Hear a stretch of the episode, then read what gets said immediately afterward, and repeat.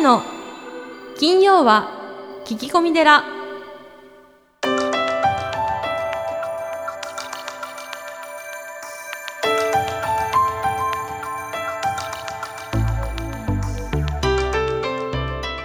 ようこそ架空のテラスタジオにお送りする長谷の金曜は聞き込み寺。ナビゲーターの南雲もぐなです。群馬県太田市は随願寺住職であられる長谷さん。どうぞよろしくお願いいたします、はい、よろしくお願いします。ポッドキャストネームシーズ猫さんからのお便りです。いつも面白く拝聴させていただいております。結婚して20年になる夫のことで相談させていただきます。先日私が出張で3週間ほど自宅を離れた直後私の女友達から私の夫と食事の約束をしたとメッセージがありました。え他の女友達、えー全員既婚者も一緒なようでえ無邪気に私に報告してきましたが夫からの誘いだったにもかかわらずえ夫から私には一言もなく私は自尊心をとても傷つけられえメールでの大喧嘩となりました。夫は全く悪気がなく妻の友達イコール自分のお友達感覚で気軽に誘ったようです。え私には非常識なことに感じられたのでえそのことを友達に告げるとえ彼女も確かに不自然で配慮がなかったことに対して素直に謝ってくれましたがえいくら説明しても当の夫は何が問題なのかが全く理解できてないようなんです。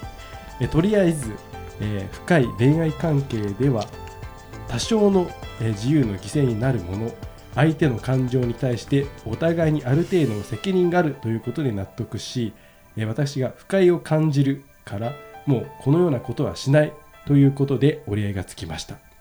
えーそれでもやはり根本的なところでは自分が正論を言っているという気持ちが拭いきれず夫婦の価値観のギャップについて今後どのように対処していけばよいのか不安を感じてしまいます。えー私が全ての欲を捨てて夫を完全に自由にさせるべきなのでしょうか？ということで、まあ、これもまたちょっとね長い長文のお便りをいただきましたが、はい、はい、まあ、僕はあのーど、どうですか？いかがですか？まあだけど、うん、これが後から死ぬのはショックですよね。ああ、なるほどね。う。ん。まあ、それはそうだよね。まあ最初に、うん、やっぱりその奥さんのお友達を、うん、奥さんがいないところで一緒にっていうのは、うん、まあ、僕の感覚ですと確かにこれはちょっとチーズ猫さんうのん、気持ちも分かるといううん、か、うん、ね。だから最初に、まあ、嫌な気分になるし言っとけば、うん、君の友達誘うよって言えばまだあれだったんでしょうけどだから順番なのかなって気もしましたけどね、これでも、あの、ありがちですよね。まあそうですね多分、あの、結婚する前ってう、ん意外とこう、まあ、恋愛で。あの、好きになっちゃって、はいあの、相手の。好きなこととか嫌いなことを聞かないで結婚してるよね。ああまあそうですね。でそこでやっぱり我慢してるから、はいはい。相手に合わせてるので、うん。でもあの実際それは嫌だったりっていうことはあったりするから、うん。本当はあのーね自分のしてほしいことしてほしくないこと10箇条みたいな書いて交換すると、いまあいと思いますけど、そうですね。あのそもそも男女って DNA もホルモンもみんな違うから、はい。あのもうねあのジョン・グレイさんの「ベストパートナーになるために」っていう本がありますけど、はいあの火星と金星ぐらい違うんだよね。ああ男と女ってものがってことですか？うんうんう。うんんだからあの日本人ってはい日本人はみんな一緒だみたいなところはあるじゃないですか。はいはいでも全然違うっていうふうに最初から捉えておけば、はいあのーもうちょっとね、うんあのーわかるんじゃないかな。そうですね、まあ難しいですけど。あの般若心経のはい、お経って、はい。まさにこれなんですよね。どういうことですか？般若心経ってあのお経の中に否定的な言葉があのもうこれでもかっていうぐらい出てくるんですよ。はい。大体あの風ですね。風ん。あのが8回、不自由の不。はい、で空が6回出てくるんです。空で無が19回出てくるんですよね。無ね。うん、例えば「現に美絶心に」っていうそのあの五感でねはいはい。あの私たちはいろんなものを感じたりあの認識したりするじゃないですか。はい。でそれはあなたが認識するだけで、はい。その他人には分からないわけですよ。うん。で脳の中にそういった情報が入っていくわけですよね。はつまりあなたの中の世界っていうのは、い、うん、あなたの世界だけなんだよね。確かにでそこからこう一歩でも外出ると、うん。まああの不安だったり、うん。考え方が違ったりするので、うん。まあ、そこで怒ったりうん。怒ったりうん。泣いたり戸惑ったりみたいなことはあるんですよ。はい。でこのマカっていうのは偉大なる知恵、まあ、マカハンニャハラミッタ信行のマカって偉大なる知恵でうん。パラミータっていうのはその彼岸悟りに至る知恵っていうことなんだよね。は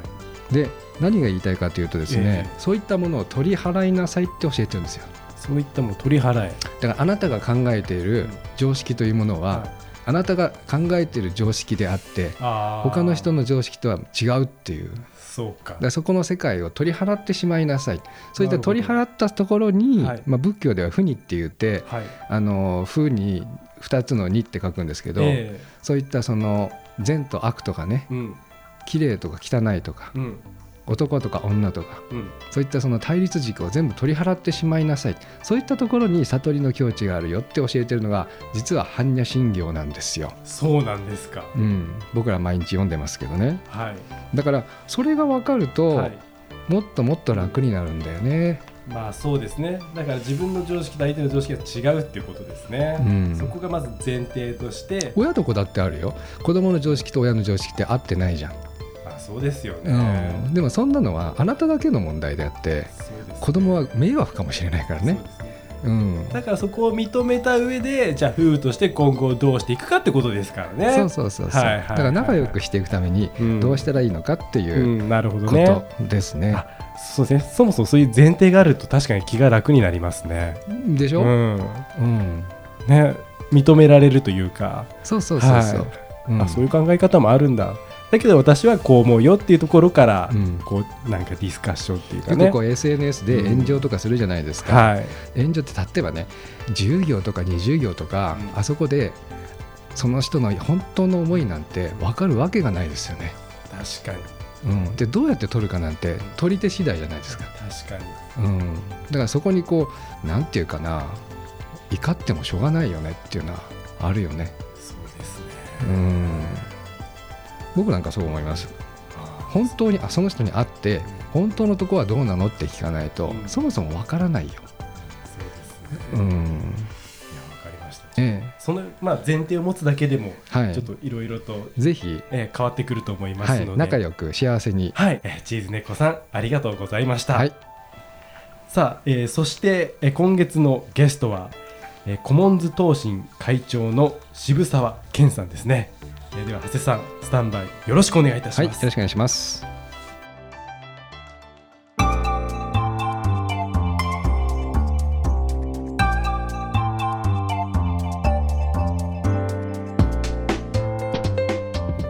ちょっとあのお話をお変えさせていただいてええ。渋沢栄一さんはい、まについて、えーちょっとお話を伺いたいんですけれども、えー明治初期に500以上もの会社を立ち上げられた、えー渋沢栄一さん、えー渋沢健様の考える渋沢栄一様という方はどのような方になりますでしょうか？はい、あのまああの渋沢栄一のことについては、えー自分が子供の頃、まあ小学生の時にまあ本本を読む読むとあの渋沢栄一の本があってですね、であひあのおじいちゃんのおじいちゃんって偉い人だったなぐらいの存在感はしてたんですけど、はい。先ほどお話ししたようにあのまあ自分は小学校2年からアメリカに育っていて、えで勤めたのもほとんど外資系だったんですね。はいあのでそうするとあんまりこう渋沢栄一って毎日考えるものではなく、えー親があの渋沢家だからこうしなさいああしなさいっていうことは全くなくてですね、そうですか、えーあのなくてあのですからまあ偉い人だ昔偉い人がいたねっていうくらいだったんです。けれどもあの先ほど独立した時っていうのは一つのきっかけになって、はい。えー要はあのこれも先ほどちょっとお話日本に帰ってきた人の理由って自分のアイデンティティって自分って何なのって考えた時にアイデンティティクライシスだったんですね瀬川さんも外国に暮らしですから多分ちょっと感覚的に分かると思うんですけどあの、まあ、自分はアメリカに暮らしてる日本人だからあのまあ、アメリカ、まあ、みんなからアメリカ人だって言われるけど、まあ、どっか自分は違うなと思うわけじゃないですか。で日本に帰ってくると、いや、渋沢さんはアメリカ育ちから、うん、どっちがいいんですか、日本とアメリカみたいな、常に言われるんですよね。はい。なんか自分って何なのかなっていうか全然わからない、あのアイデンティティのクライシスが実はあって。ででそれは、まあ、あのある程度大人になった時にあ両方ともいいんだっていうことに、まあ、こう自分はこうそういう結論になったんですけどもそれがその会社を立ち上げた時にもじゃあそのアイデンティティ自分は何何をこの世の中でこうやろうとしてるんだっていう時にあのあそうか自分のひいひいおじい様は、えーまあ、500社ぐらいの会社を作って言われてるからそこに何かこうヒントがあるはずだとと思って、えー渋沢一の研究を始めたのは実はあの自分は独立したことがきっかけで40歳の時だったんですね。はいあのー渋沢栄一様は、まあ、第一国立銀行、まあ、現在のみずほ銀行ですね、はい。それからあー王子製紙、東京海上、お日本郵船、清水建設、東京電力、東京ガス、石川島播磨、帝国ホテル、東京製鉄、札幌ビール、帝国劇場、日本工業銀行、お現代表セメントと、もう名だたる大企業をはい。作られて、え。さらにあの一橋大学日本女子大早稲田大学、えー二松学舎聖路加病院東京慈恵医大日本赤十字とこれだけのもことを一代でえはい。やはりあの一万円札になる方だなというふうに思う んですけそうですね。すごい人でしたね。ど、はい、あのこう書籍を拝読させていただいていると、はい。本気でですね、え。日本を、ええ。まあこう黄金の国にはい。しようとうん。した方だなっていうふうに、うん。まあ、私はちょっと感じたんですけれども、そこら辺はこういかがですか、そそうですね。あのまさにあの長谷川さんがおっしゃる通りであの渋沢一の、えーこの、まあ、ライフワークって何かって考えた時にあの、まあ、会社をこう立てて、えー上場させましょうっていうことが目的ではなくて、ね。あのえーまあ、平たく言えばあの国力を高めたいとうん。と思ったと思うんです。でだけどその当時の日本っていうのは信用がなかったんですよ中で。はいでだけどそのじゃあその信用をどうやって作るかっていうことですよね。でその信用っていうのはそのあのちあの国の力国力っていう言葉が、まあ、そこにつながると思うんですけどもだけど当時の文脈でいうとそれって軍艦とか、まあ、大砲とかはい。そっちの方でこう信用を担保するっていうのもあったと思うんです。当当時の時代の文文脈ですとね。そうで。すね。けれどもじゃあその軍艦とか大砲ってどっからその財源はどっから来るんですか？って考えた時に日本はお金当時持ってませんでしたと。で今みたいにお金を借りまくることもできなかった時代なのでじゃあそのお金どっから来るのって考えた時に、まあ、渋沢一はもともとあのあの農農商なんですね。武家ではなくて、はい。そうあの商売人になったんですよ実は。だからそういう意味ではその民間の視視点から物事を常に考えてたと僕は理解していて、はい。だからそういう意味ではその民間が、えーえー価値ある、まあ、商品、まあ、あるいはあの、まあ、サービスでもいいでもありますけども、えーあのでそれを提供して消費者がそれを評価してでそれで対価を支払ってでそれを受け取った、まああのまあ、う売り手がそこまたそれを活用するっていう、まあ、あの要するにそれによってこうあのお金がこう世の中にこう社会にこう循環すると。そこから財源ができるんだってそういう発想だったと思うんですね。つまり、えー民間力を、えーこうの力を上げな高めなければ、えーあの国力が高まるわけがないとという考え方です。で今の金融市場の考え方っていうのは、はい。基本的に国の信用があった上にその上に、えーまあ、企業の各国の企業の信用がありますねっていうのずっとそういう考え方があったんですけど、はい。だけどさいあそれはそれは今までの考え方だったんですけど今って結構ククロスボーダーっていうか例えば Google とか Amazon という会社っていうのはアメリカの会社ですかというと、まあ、アメリカに拠点があるかもしれないけどそこで働いてる人も全部アメリカ人でもあるわけではないし、じゃあボーダーレスなんですね。はいはいでだからそういう意味では実はその民間の企業の信用の方が国より高い場合も十分今の時代ってあり得ると思うんですけどだって今までの金融市場の考え方っていうのはもともと国の信用があってその後に企業がありますってそういう考え方なんですけど本当にそういう意味で本質考えてみるとあの国はボーダー国境があるんだけどあの企業はボーダーがないんですよね。それは当時渋沢一も同じことを実はあの言ってたんです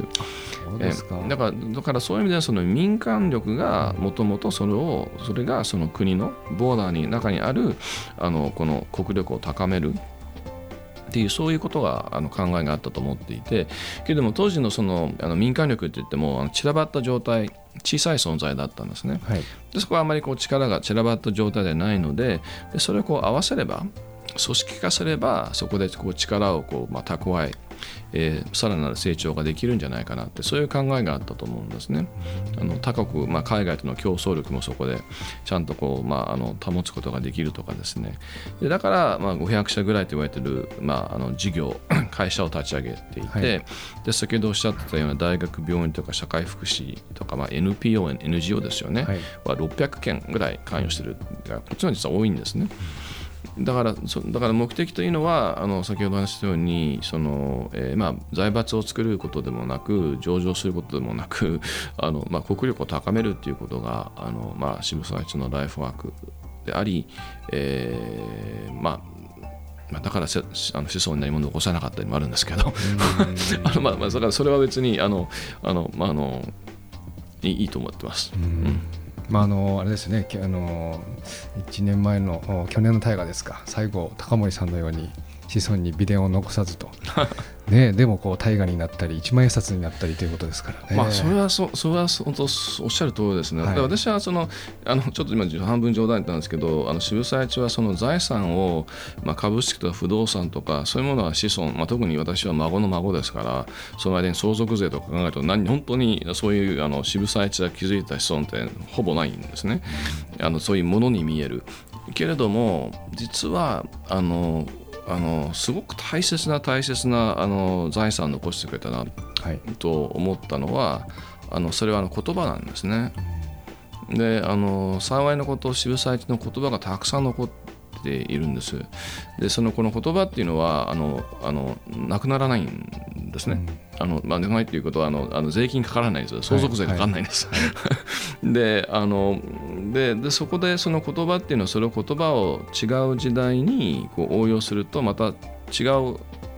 えっと、本質は同じなんだけど違う言葉に置き換えることができて逆にあの増やすこともできると僕は理解していて、あそれは素晴らしい財産だなととずっと思ってたら今度おっしゃったように1万円札まで乗っちゃってわこれはこれはなんかもうあのうんどどちょっとどどうやってあの気持ちを処理してかわからないぐらいちょっとすごくあのまあそういう意味ではすごすごいですよね。そうですね、ええ。ちょうどあのこれ渋沢さんの放送が5月なんですけれども、はいはい。5。月に言語が変わりまして。あそうですか。そう,、はい。あそうかそう。ちょうどこう日本がこう新しい夜明けというか、そうなんですよね。え。ここれあの多分どこかの報道でいやあの合わせたわけじゃありませんという発言がどなたかあったと思うんですけどもそのあのあの新しい言語の発表と1週間後に、まあ、新しいお札の発表があるっていうのは、あの合わせたわけじゃないっていうご発言が誰かがあったと思うんですけど、まあだけど明らかに前から議論してましたよね。だって見本までできてましたから。そうなんですね。見本がこうできてるるから、はいもうだから、はいはいあの昨日決めたものではなくて、もう多分1年以上、もうずっとこう、あのあのこう議論していて、じゃあ、どのタイミングで上げますかっていうことも、た多分誰かが当然考えていた。でもしあのそういう意図がなくとしてもですねそういうたまたまの偶然って逆に必然かもしれないなと と思うところがあって、えーあの経済人がお札の顔になってますからそうですね。でそれは日本では初めてだと思いますし、海外でも多分ないんじゃないですかね見たことないので。でじゃあそれはじゃあ日本の資本主義の、まあ、し象徴である存在だと。で今資本主義って課題があるじゃないですか、い。日本国内だけではなくてあのブラック企業を生むとかですね。あのあのユニコーンだとか、まあいろいろこうありますよね。まあ、マネー、マネー、まあ、私は金融市場ではマネー、マネーがこう、あの、こう、うなっていて、えーあの、マネー資本主義になっているとか、いろいろ課題がある中、あえてこう、あの、日本の資本主義の、えー父という存在が乗るっていうことは、それは、まあ、ある意味でメッセージ性もあるんじゃないかなと。あの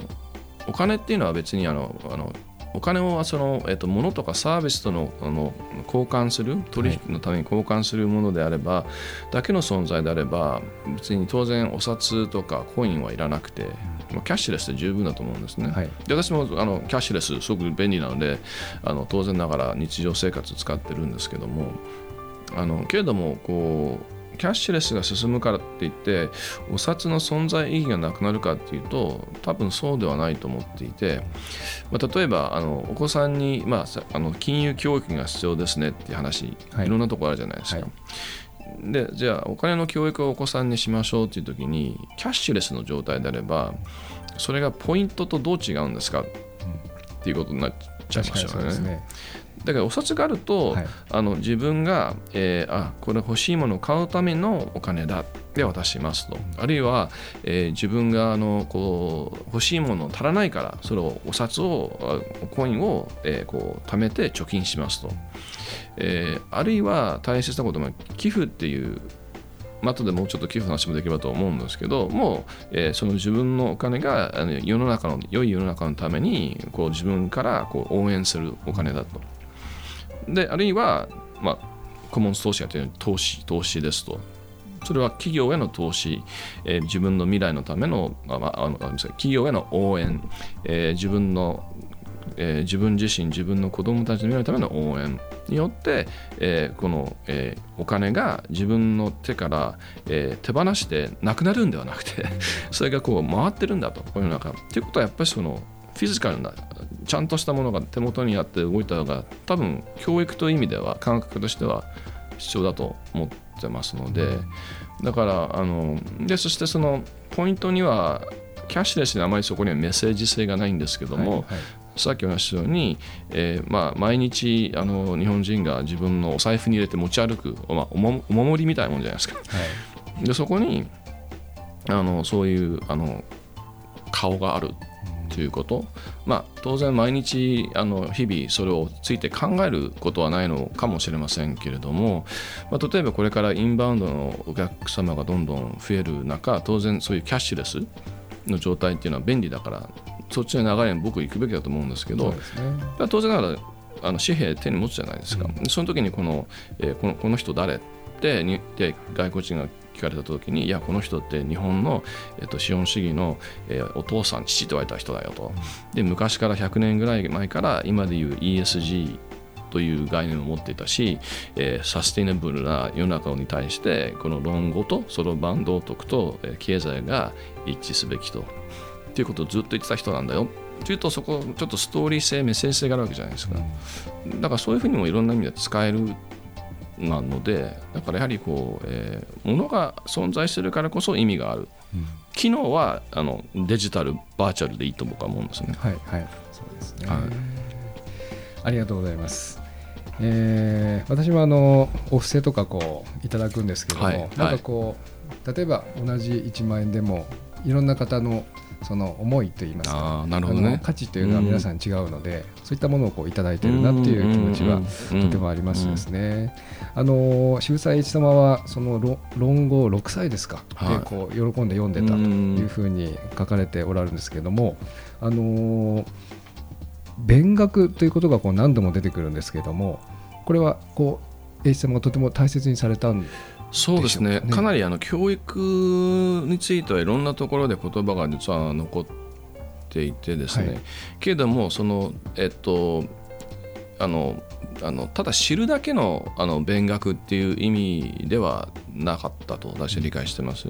あの渋沢一の論語とそろばんの中であの常識とはいかなるものかというあの、まあえー、教えがあるんですけど、はい、その時にあの、えーと、知知恵の知情情愛の情ですね。あとあの意志の意、はい、このあの3者があの健康を保ち、えー、平等に発達するものが完全なる常識だっていうことを言ってるんですね。だから知ってるだけでは常識にならないっていうことであってその常識を使うためにはあの、まあ、誰か何かしてあげたいっていう情愛あるいは自分自身から湧き上がってる情熱でもいいかと思うんです情があるから初めて動きがあると。でだけどその情だとあのこう壁にぶつかっちゃうと挫折してしまうかもしれないから、まあ、そこではこの意思が必要だっていうことだと思うんですね。うん、でその3つがそのバランスを保ちながらこうあのこう、まあえー、発達していくっていうことを考えてたのでですからあのただあのただただその知ってるだけで十分ということはなくてそれをどうやって世の中で活用しますかということでは情と意でそこが論語とかそういうあの道徳っていうのはそっちの方だと僕は思うんですね。あの道徳的資本主義っていうと優しい資本主義っていうふうに解釈する人いるんですよ。はいで僕それ全然全然優しくないなと思うのはあの、えールールがあった方が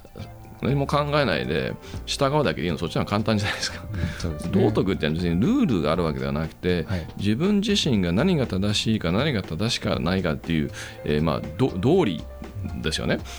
うんこれって難しいですよね。そうですね。自分が決めなきゃいけないことだから、だからこれ結構難しい資本主義をまあ実は昔から言ってるんじゃないのかなと僕は理解していて、はい、ありがとうございます。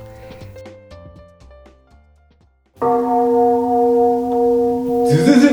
随願寺随願寺にまつわる最新情報をズズズっとクローズアップしてまいります。行事のご案内講演会コンサート情報エトセトラさあハッさん今週は何でしょうか？はい、えー5月11日土曜日森田こども園2階ホールにて、えー佐藤涼子さん講演会、えー親の心構えと子供を動かす特別な方法と題してご講演いただきます。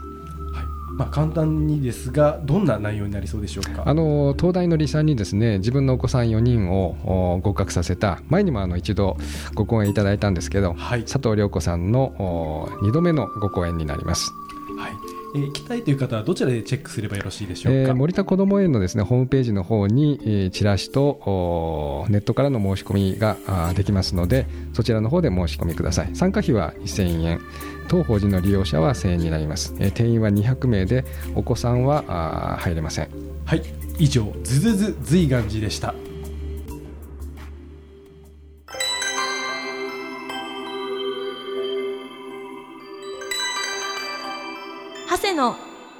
金曜は聞き込み寺。